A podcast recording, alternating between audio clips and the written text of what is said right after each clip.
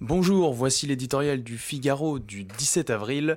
Allemagne, la revanche de la tortue par Patrick Saint-Paul.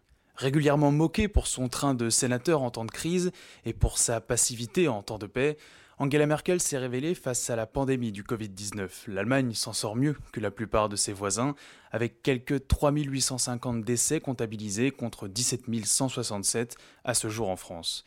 Et la chancelière y est pour beaucoup. Physicienne de formation, elle a perçu le danger dès le départ de l'épidémie en Chine. Elle a saisi les enjeux et a su les expliquer à ses concitoyens avec un certain courage politique, une pédagogie scientifique et de l'humilité. Caricaturée en tortue, Angela Merkel a déjà couru derrière plusieurs lièvres français partant de crise pour finalement arriver devant eux. Pour Merkel, rien ne sert de tenir des discours guerriers comme Macron. Elle a en revanche compris l'importance de se procurer vite les bonnes armes, des masques et des tests de dépistage commandés en masse dès la mi-janvier. Comme l'explique son ministre de la Santé, ne pas tester, c'est regarder le virus dans le noir avec une lampe de poche. Dépister à grande échelle offre une photographie couleur de l'épidémie.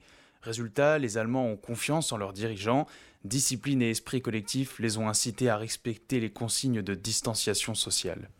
Évidemment, d'autres facteurs ont joué. L'âge moyen en Allemagne désinfecté est de 49 ans. Les premiers étaient des skieurs en bonne santé, contre 62 ans en France. Le système fédéral permet de gérer la crise au plus près des besoins.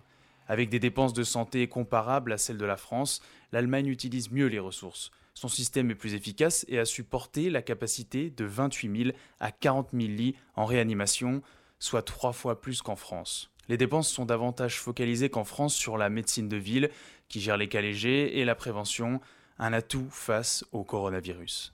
Enregistrant un succès d'étape, fragile, Merkel a annoncé la réouverture des commerces la semaine prochaine et celle des écoles le 4 mai.